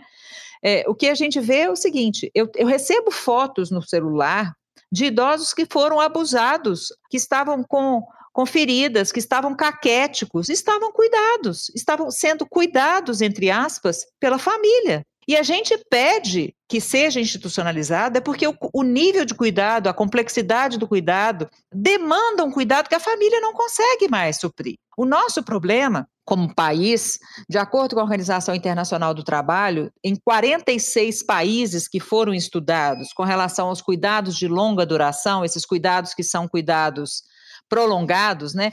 O cuidado do velho é um cuidado diário, é o cuidado crônico. Porque todo dia você precisa, se você, se você usar fralda, todo dia você tem que trocar a fralda. Não dá para você ir lá de vez em quando e ver como é que estão as coisas, né? Assim, Carla, só para ajudar a complexificar isso, a vovó tá com 85 anos e ela teve uma questão de saúde, ficou acamada, e minha avó é muito pesada. Então tinha toda a questão, vira, para poder limpar o corpo dela e tudo mais, que ela passou um tempo sem se locomover e, e assim, minhas tias se virando e fazendo com muito cuidado. Só que feriu debaixo do seio dela, dos dois seios, foi uhum. muito ferido. E aí as três choravam assim horrores, tipo a gente não tá sabendo cuidar da mamãe. A gente foi relapsa. As três ficaram péssimas, só que era uma questão de um tipo de cuidado que elas não conheciam. E aí uhum. não é só Exatamente. eu não quero fazer, ou eu tô de má vontade, ou eu sou relapso. Tem algumas questões, é muito difícil incutir isso na minha mãe. Até hoje, se ela falar nisso, ela chora. Não é uma falha dela, precisa de ajuda. E parece que não dar conta desse idoso traz essa sobrecarga, principalmente para a mulher que geralmente é a cuidadora, a filha. A sua mãe deu conta de você, agora você não está dando conta dela? Uma mãe dá conta de 10 filhos, 10 filhos não dão conta de uma mãe. É. Esse é o nosso ditado. Né? É um ditado que a gente vê aqui o tempo todo. É, eu queria trazer, quando eu coloco essa questão da instituição, é, por exemplo, esse trabalho da Organização Internacional do Trabalho, essa pesquisa que foi feita em 46 países, para identificar qual era o grau de investimento de cada país nos cuidados de longa duração, nesses cuidados prolongados, que é a oferta de cuidado, né? Vocês falaram aí, o Japão já envelheceu e tal. O Japão está apostando em robôs robôs que farão o cuidado, robôs que vão lembrar o velho de tomar o remédio. Então, delicado, né? Porque no mesmo Japão, onde eu estava lendo uma matéria há pouco tempo, que eh, teve um, uma crise de mulheres idosas sendo presas por furto. Porque e aí um monte de mulher sendo presa porque se sentiam sozinhas e na cadeia estavam acompanhadas. Exato. Então, é grave. Por isso que eu estou falando, o nosso modelo de velhice ainda não está pronto. Por isso que nós temos que conversar sobre a velhice. Porque a gente sempre colocou que no, no lado oriental seria melhor. Mas a gente está vendo que eles estão vivendo com muita dificuldade. O Japão é o país que mais tem centenários no mundo. Estão vivendo com dificuldade essa, essa longevidade. A longevidade só faz sentido no coletivo. Vamos colocar isso na nossa cabeça. Não tem nada de graça em você chegar aos 100 se você estiver sozinho se você não tiver quem, quem te apoie. Mas aí, voltando para a minha Organização Internacional do Trabalho, dentro dos 46 países que foram investigados, entre países europeus, da América do Norte, da, do Brasil, da América Latina, da África e tal, o Brasil investe a majestosa soma de 0% do seu PIB em cuidados de longa duração. Ou seja, você vai ter que se virar. porque o Estado brasileiro não está se havendo com isso. Por isso, a nossa luta para que os, as pessoas do Brasil acordem que o momento de lutar por direitos na velhice é quando você não está velho. Você tem que lutar, sim, estando velho, porque é seu direito e você tem toda a capacidade de lutar, mas nós temos que nos juntar a essa luta, porque greve de aposentado, gente, não vai levar ninguém a nada. Então, nós temos que conquistar direitos agora. Eu quero ser cuidada na velhice. Eu quero ter direito a ter uma instituição de longa permanência se eu precisar dela. Eu quero ter direito a um cuidador dentro da minha casa, como eu vejo em outros países acontecendo. A Holanda, ela apostou num cuidado comunitário. Quer dizer, nós temos que construir qual que é o nosso modelo de cuidado, qual que é o nosso modelo de velhice. E isso só vai chegar, gente, se a gente discutir se a gente se dispor a, a discutir. Eu me lembro que eu estava no Congresso Nacional e a gente queria discutir a regulamentação profissão, da profissão de cuidador, que é uma necessidade que já existe. Todo mundo tem cuidador, todo mundo que eu falo assim, todo mundo conhece uma pessoa que seja cuidador ou que precisa de cuidador, ou instituição de longa permanência que contrata cuidador. E o Brasil não tem a profissão de cuidador regulamentada. Agora a gente finge que não tem cuidador que não, que não vai precisar de cuidador, isso interessa a quem, gente? Nós somos seres de cuidado, alguém vai ter que cuidar de nós. Isso me lembra muito as crises ali de meados dos anos 70, início dos anos 70, quando as mulheres foram muito para o mercado de trabalho e teve toda a briga por creche. Precisa de creche, senão a gente não consegue trabalhar. Mas se você é uma boa mãe, você não deixa a criança na creche. E aí todo aquele uhum. drama para se institucionalizar a creche, para a creche ser política pública. E me parece que a gente está passando por isso agora no outro extremo da vida. Que é a uhum. mesma culpa, tabu, não quer falar sobre, não quer institucionalizar, isso é problema só da família. Então, eu tô, me parece muito semelhante aí essas, esse cabo de guerra. É, e tem uma outra coisa, por exemplo, se você for julgar pelo Japão, se você for julgar pelas, pelos países que já envelheceram, né? Você tem que construir uma estratégia de cuidado. Você tem que ter uma política de cuidado que vá além da família. No Brasil, a gente tem três portas abertas: a família, o hospital e a instituição. Quem não conhece o caso de alguém que está institucionalizado no hospital? Uhum. É. Ou seja, a pessoa não consegue ter alta do hospital, a família às vezes se judicializa e fala: olha, eu não dou conta de cuidar dele desse jeito, então ele fica aí. E por quê? Porque a gente não tem é, instituições de transição de cuidado, a gente não tem instituição de longa permanência que seja de porta aberta. As instituições de longa permanência muitas vezes são trancadas e a gente não quer ficar trancado, a gente não quer viver trancado né? Então, tudo isso são comportamentos que precisam ser questionados, que precisam ser modificados, mas a gente só vai conseguir se a gente trouxer essa pauta. Tem um, um outro aspecto que é interessante aproveitar para explorar dessa história, que é assim, a gente tem um estereótipo, né, do velho bonzinho, bonachão, que também é muito limitador, né? Porque, como você mesmo já falou, envelhecendo é privilégio de sábio, de compassivo, dos generosos, dos responsáveis, dos trabalhadores. E ainda assim, apesar disso, quem não construiu laços, como é a história que a gente ouviu, relações ou patrimônio, merece uma velhice digna. Né? Você já falou disso aqui. É, eu acho muito interessante porque você falou da responsabilidade profissional, de como você olhar para a pessoa sem julgar. Mas, para além disso, a gente, como sociedade, a base da ternura com idosos não vem do que a pessoa fez ou do que a pessoa é, vem do reconhecimento da fragilidade humana que é inerente do envelhecer e que é um processo que, com sorte, todos passaremos. Né? Então é um princípio de direitos humanos, que a dignidade está na pessoa humana e não em quem ela é ou no que ela faz. Como é que a gente pode prover um envelhecimento digno para quem não pode contar com renda ou quem não pode contar com família, como é o caso que você estava falando do hospital? Como que a gente pode pensar um, um, um envelhecimento como política de direitos humanos que está ao alcance de todo mundo? Kantianamente, kantianamente, é, dignidade é tudo aquilo que não me envergonha. Então, assim, se eu não sinto vergonha, eu estou sendo cuidado de uma forma digna. Aquilo que me expõe, aquilo que me diminui, aquilo que me envergonha, são indignos. Por isso que a gente tem que lutar pelo direito a envelhecer com dignidade. Direito a envelhecer com dignidade significa que eu vou lutar para que você tenha a máxima autonomia, a máxima independência possível, mas que eu estarei disposto a te apoiar se você precisar. Por isso que o, o, a política do envelhecimento ativo, né, ela pressupõe os quatro capitais: o capital de saúde, o capital financeiro, o capital social e a proteção. A proteção é o pilar que garante o cuidado. O que, que nós estamos transformando os velhos? Nós estamos obrigando a uma tirania do envelhecer bem. O que é a tirania do envelhecer bem? Eu só sou um velho legal se eu escalar montanha, se eu for um super mega sexualizado, erotizado, né? Se eu for assim, o top do top do top, aquilo que ninguém consegue ser. E aí, o velho mediano, ele não se identifica com esse velho. E ele sofre porque ele não consegue chegar nesse padrão, nesse padrão de desempenho que vocês estavam dizendo aí, de performance. Então, qual que é a performance da velhice hoje? O que, que se espera da velhice hoje? E aí eu falaria com vocês assim: as pessoas envelhecem de acordo com a, o acesso ou a falta de acesso a direitos que tiveram. O direito mais fundamental é o direito à vida, porque eu só envelheço se eu estiver vivo. Então, quando eu entro na favela e mato 25, são 25 que não vão envelhecer. Se eu dizimo a, a juventude negra no Brasil, essas pessoas não vão envelhecer. Se eu tenho 45 mil órfãos porque morreram os pais durante a pandemia, essas pessoas vão envelhecer órfãos. Isso muda tudo. Então, eu tenho que ter uma lógica de que a velhice eu construo no meu cotidiano. Eu preciso de uma política que me garanta um pré-natal de qualidade, para eu ter um parto seguro, para eu ter uma chance de ter uma infância melhor. Eu tenho que ter infância com a apresentação de oportunidades na educação. Eu tenho que ser um adolescente que descubra a vida pelo lado bom da vida. Eu tenho que chegar na vida adulta bacana.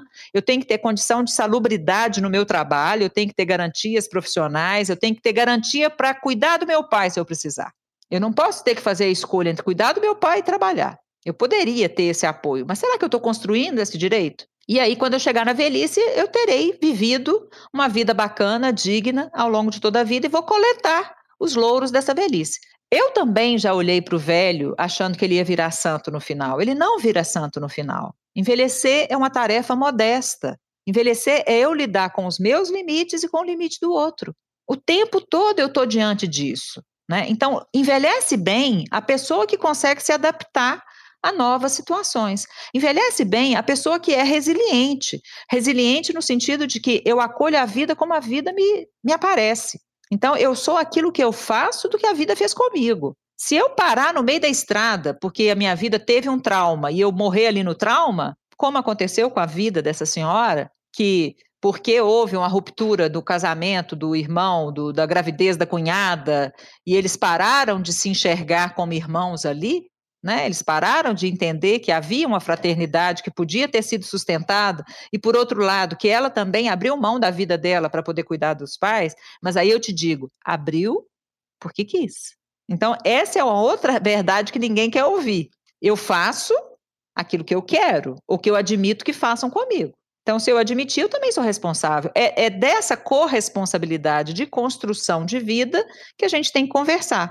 Eu acho que a gente tem que falar de um projeto de sociedade e de um projeto de vida que inclua a velhice, que inclua a fragilidade, que inclua a finitude.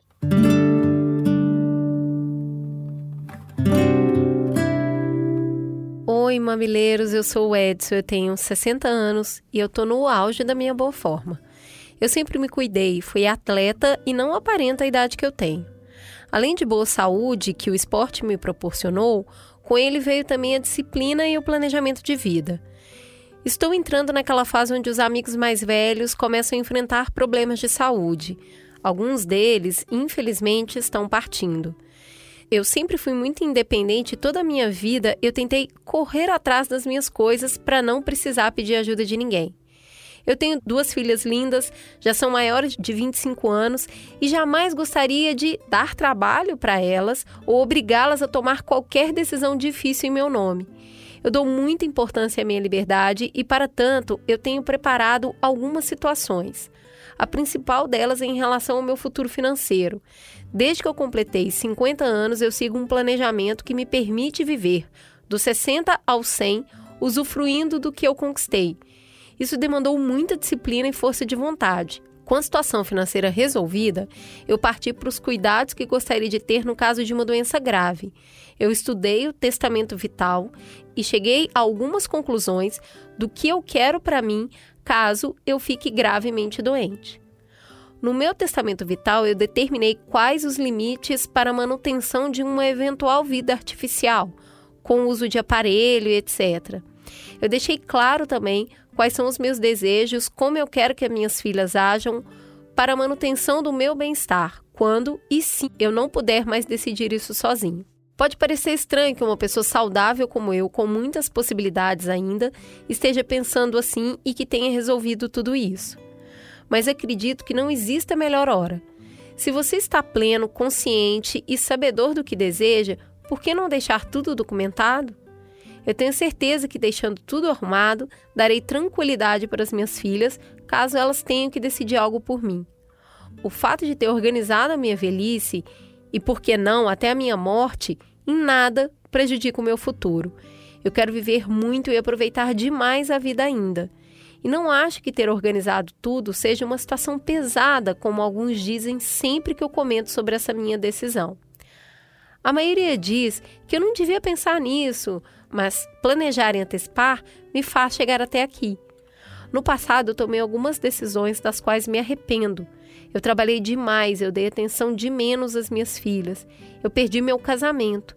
E hoje, mais velho, eu consegui me reconectar com as minhas filhas. Eu tenho um novo relacionamento, eu tô cheio de energia. Saber que tenho tudo planejado, que eu não vou ser um peso para ninguém no futuro, me faz viver melhor e mais feliz agora. E é isso que importa. Eu estou feliz hoje, agora.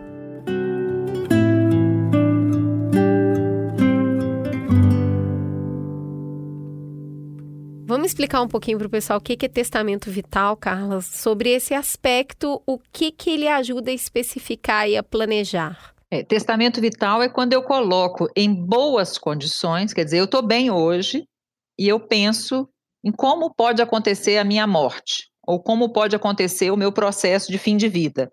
E eu estabeleço, eu falo, olha, quando chegar a minha hora, vamos dizer que é, se eu tiver com uma doença grave, uma doença degenerativa grave, que vá me limitando, eu não quero que você me reanime se eu tiver uma parada cardíaca eu não quero ir para o CTI se eu precisar. Se, se, eu, se, eu, entrar em insuficiência respiratória, se eu parar de respirar, ou mesmo agora na Covid, é, nós nunca pensamos na Covid, mas vamos dizer assim: se acontecer na minha vida de chegar uma pandemia, um vírus me tirar a capacidade de respirar, eu não quero se eu chegar num determinado ponto da vida, eu não quero que você me leve para o CTI, eu quero que você me acompanhe e que eu possa morrer com dignidade na minha casa, com a minha família, é isso que eu quero. Então, testamento vital é quando eu estabeleço. Ou o contrário, eu posso estabelecer também o oposto, eu posso falar, olha, se eu tiver na tampa da beirada, eu quero que você faça tudo. Eu quero que você me mande para o CTI. Eu quero ir às últimas consequências. É o seu direito de pensar como você imagina que seja o melhor para o seu processo de fim de vida. Tá? Então, isso é o testamento vital. Existe a possibilidade de você registrar isso, né? falar isso, escrever isso e deixar isso visível, isso é, em conhecimento de outras pessoas, para que essas pessoas possam defender esse direito seu naquele momento. Isso precisa ser registrado em cartório? Tem algum procedimento para que isso seja uma documentação válida? Olha, a questão do registro em cartório, no Brasil essa, essa, essa legalidade ainda não está posta, então ela, ela depende muito desse, dessa confiança das pessoas umas nas outras, né? Algumas pessoas registram em cartório, mas existe também sites que têm essa possibilidade, como o site do Testamento Vital. Então, isso aí a, a pessoa teria que se informar melhor, né, para poder ver como que ela poderia fazer. O que, que você acha, assim, tem o Testamento Vital e tem os desejos e o amor da família. E aí tá lá registrado isso, mas aí os filhos também tem muito isso de quem cuida de paciente de maneira paliativa que é necessário um certo deixar ir para que essa pessoa vá de fato e vá bem. Tem muita essa conversa. Ah, tava esperando o filho chegar para morrer. Então, assim, uhum. como que é esse equilíbrio delicado entre respeitar a decisão do pai, né? É importante conversar sobre esse testamento vital, como que é esse equilíbrio para realmente isso ser respeitado? Você imagina que pode acontecer, por exemplo, de uma família ter oito filhos e de cada filho enxergar essa morte de uma outra forma. Então, se você tem a possibilidade de dizer a forma como você gostaria, é melhor que você faça. Porque senão você vai depender da disputa ali, daquela tensão familiar entre todas as decisões que precisam ser tomadas na última hora. E geralmente o que a gente observa também é o seguinte: quanto mais culpa, quanto mais dificuldade, mais apego mais dificuldade também desse permitir que a morte faça parte da vida. É, eu acho que é interessante a gente explorar um pouquinho é, quais são as dificuldades que a equipe que presta o cuidado oferecem para prestar o melhor cuidado para o idoso, quando essas conversas difíceis não foram feitas no momento da saúde, não foram introduzidas com naturalidade como parte da vida.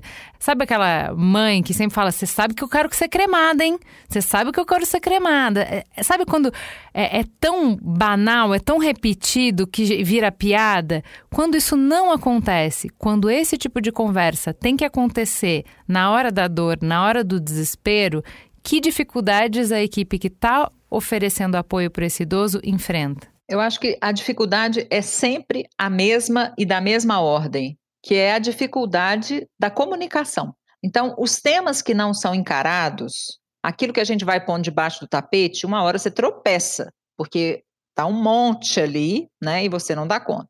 Então vamos pensar: você tem uma pessoa que está evoluindo com uma doença neurodegenerativa. Em que momento você vai conversar com essa família a esse respeito? Às vezes você tem famílias que querem queimar etapas. Quer dizer, a doença começou agora e ela já está vendo o fim como a coisa mais terrível. Não, gente, vamos viver um dia de cada vez. Mas vamos pensar na perspectiva. Em caso de se isso acontecer, a gente ter a oportunidade de conversar sobre isso. Por outro lado, a gente também pode pensar que essa dificuldade tem a ver com o fato de que se eu admito que eu quero conversar sobre isso, eu estou admitindo que meu pai ou minha mãe vão morrer.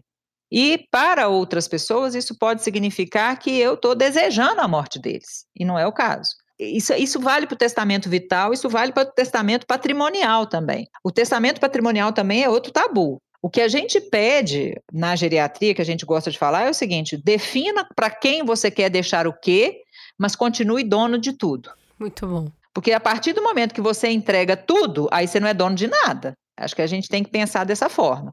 A forma de você manter o controle é a forma de você estabelecer que você continua o dono de tudo. A minha mãe voltava com uma angústia assim, todo dia era uma história diferente, porque ela era responsável técnica de uma casa de longa permanência só de idosos 100% dependentes.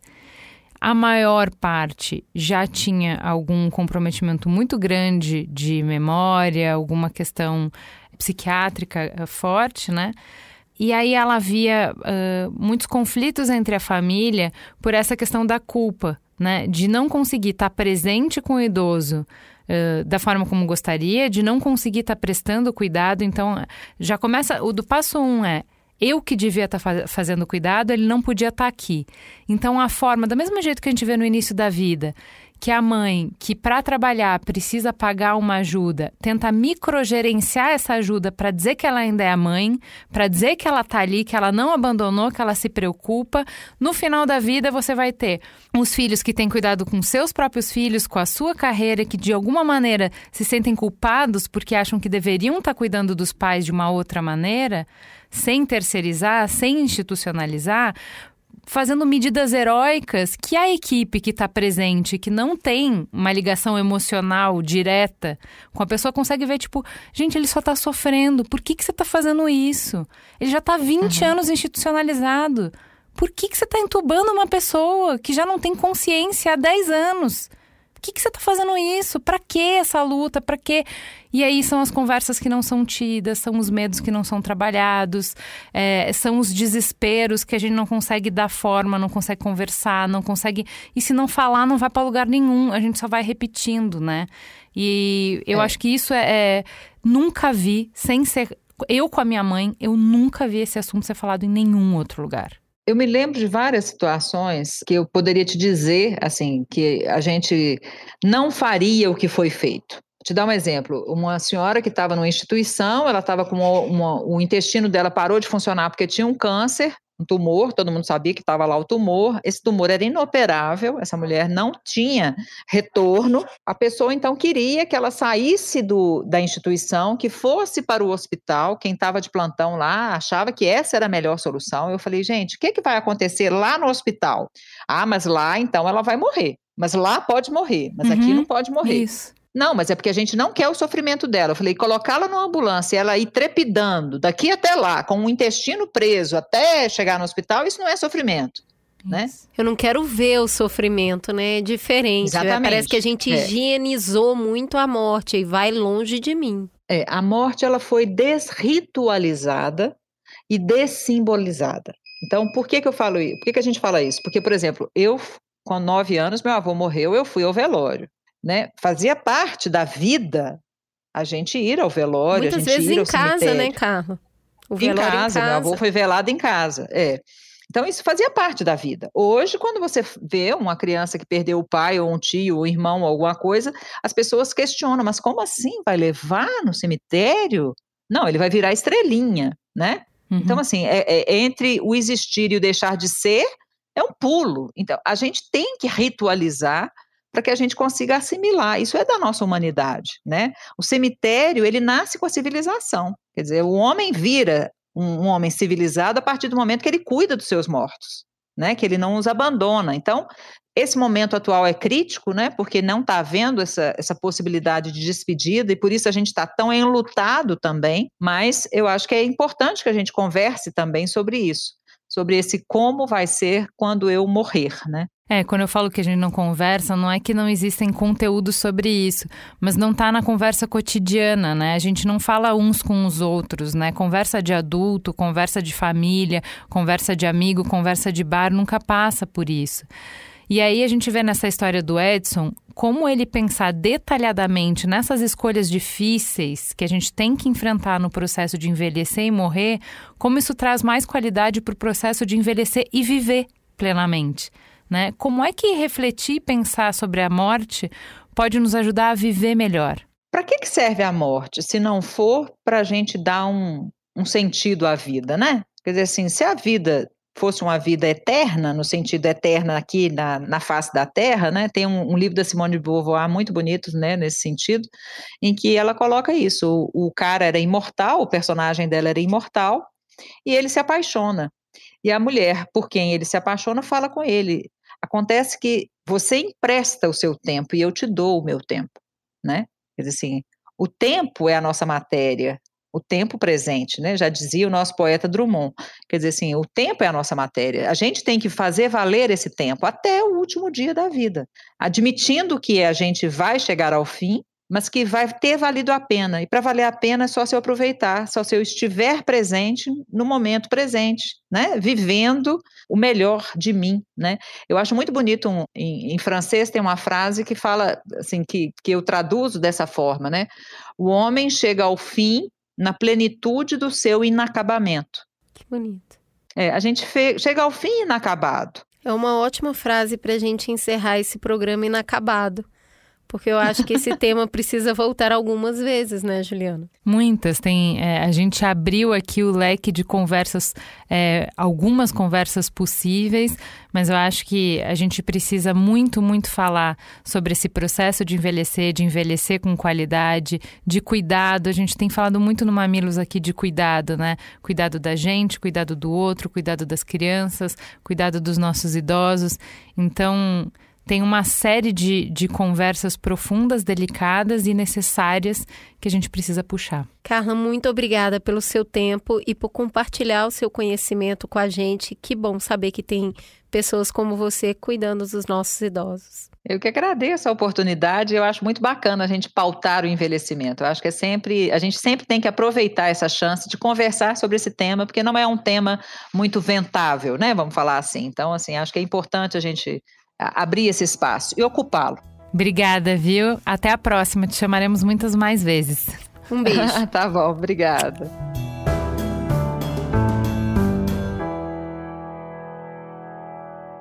Juliana, o programa tá longo porque a conversa é longa, né? Eu acho que a gente abriu um portal de uma série de assuntos que a gente precisa tocar. Esse programa nem arranhou uma das minhas maiores angústias. A gente falou um pouquinho aqui, mas foi muito breve, que é quando é e como e tem como fazer melhor a intervenção. Então, assim, ah, não, mas tem que respeitar o idoso, ele não é uma criança, não tem que infantilizar, ele é agente do, da aposentadoria dele, da casa dele. Aham, uhum. aí tipo, cada filho que vai na casa pede um dinheirinho. Ele faz o quê? Dá. Mês seguinte, idoso com a conta de luz cortada e sem dinheiro para comprar os medicamentos, porque saiu espalhando dinheiro para todo mundo que pediu. Próximo pagamento, eu vou receber para a senhora e vou te dar só metade guerra, pancadaria, assim, terrível. Como que a gente consegue respeitar o indivíduo, não infantilizar o indivíduo, mas assumir algumas responsabilidades para que ele não se prejudique? Eu acho isso tão complexo, de verdade. É, eu tô, acho que eu tenho ansiedade de falar desse tema há quatro anos, então nunca que eu ia conseguir em um programa colocar as conversas que a gente tem, as reflexões que a gente tem, as angústias que a gente tem, abrir esse tanto de tema. Acho que é, é mais uma conversa introdutória para explorar, para mostrar o quanto de aba aberta tem, do que efetivamente a gente conseguir mergulhar em cada um desses dilemas, como você falou. É, para mim, o que ficou uma provocação desse programa, da gente buscar um pouco do olhar curioso que a gente tem para as crianças, né? Essa semana eu vi um, um post da Luísa Vol tão bonito, ela falando do que ela aprende com o filho bebê, assim, um, um, uma curiosidade, um jeito tão intenso de refletir, Genuíno, né? é, de refletir sobre a própria vida, ou sobre a experiência de viver, sobre a experiência humana, da perspectiva do bebê, da perspectiva da criança, por que, que a gente não pode colocar um pouco desse interesse, desse olhar, dessa curiosidade para as pessoas que estão terminando a vida, né? E aí eu não tô falando de, ai, gente, mas idoso não é mais essa, é, não tem mais esse estigma. Eu acho muito importante que a gente tenha esse olhar que a Carla trouxe pra gente, que é para a finitude da vida. O que que ela pode nos ensinar? Como que a nossa vida pode ser enriquecida do mesmo jeito que ela é enriquecida por um bebê que ainda não sabe nada?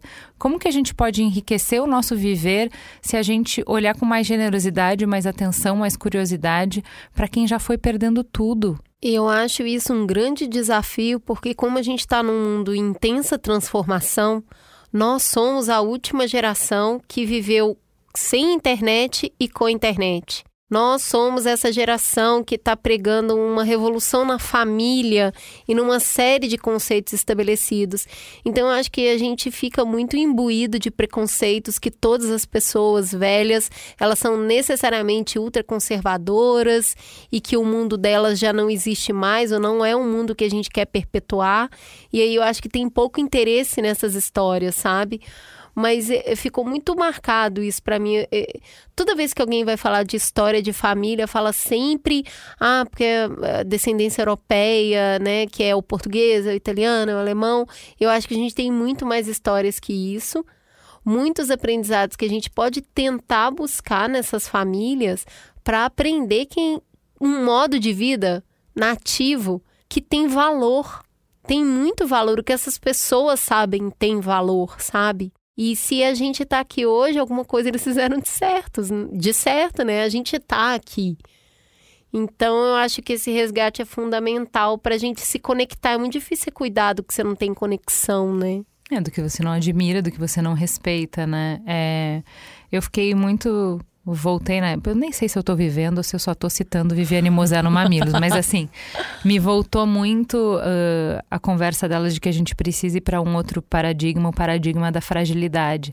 Nesse paradigma em, de, em que tudo que a gente faz parte dessa consciência de que nós somos frágeis, olha, para construir, para a gente chegar aí, faria muito sentido a gente olhar com muito mais carinho, mais atenção para os idosos, para esse momento da vida, para esse momento de extrema fragilidade. E Juliana, você falou disso, eu pensei no contraponto, no outra ponta da fragilidade, que é caramba, a gente criou uma sociedade da performance até para velho, né? Opa. Eu não tinha, sinceramente, parado para pensar nisso. Você só querendo ser velho, e aí a pessoa, não, mas tem que escalar montanhas e o Viagra tá aí para sua vida sexual continuar. Gente, me larga, eu só quero ser velho.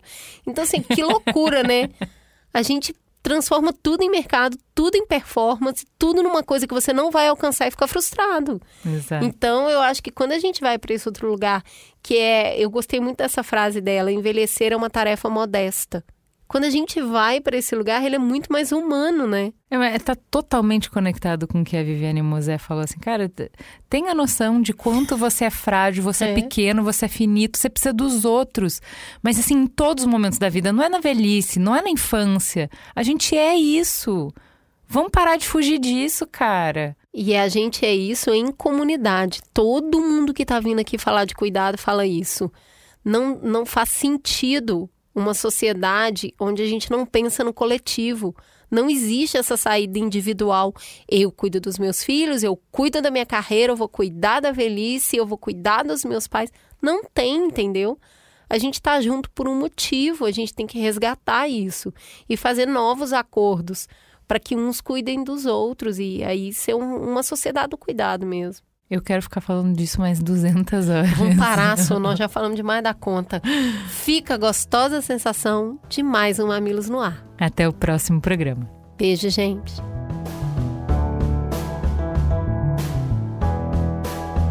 Mamilos é uma produção do B9. Eu sou a Cris Bartz e apresento esse programa junto com Juva Lauer. Para ouvir todos os episódios, assina aqui o nosso feed ou acesse mamilos.b9.com.br. Quem coordenou essa produção foi a Beatriz Souza, com pesquisa de pauta realizada por Iago Vinícius e Jaqueline Costa. Nos programas de história, a curadoria e o roteiro ficam a cargo da Deia Freitas. A edição do episódio ficou a cargo de Mariana Leão e as trilhas sonoras de Andy Lopes. A publicação dos programas fica por conta do AG Barros. A identidade visual do Mamilos é trabalho de Johnny Brito e as capas da Elo D'Angelo. O B9 tem direção executiva de Chris Bartz, Juva Lauer e Carlos Merigo. A coordenação digital é de Pedro Estraza, Lucas De Brito e o atendimento em negócios é feito por Raquel Casmala, Camila Maza e Thelma Zenaro. Você pode falar conosco no e-mail mamilos.b9.com.br e conversar conosco nas nossas redes sociais, mamilospod.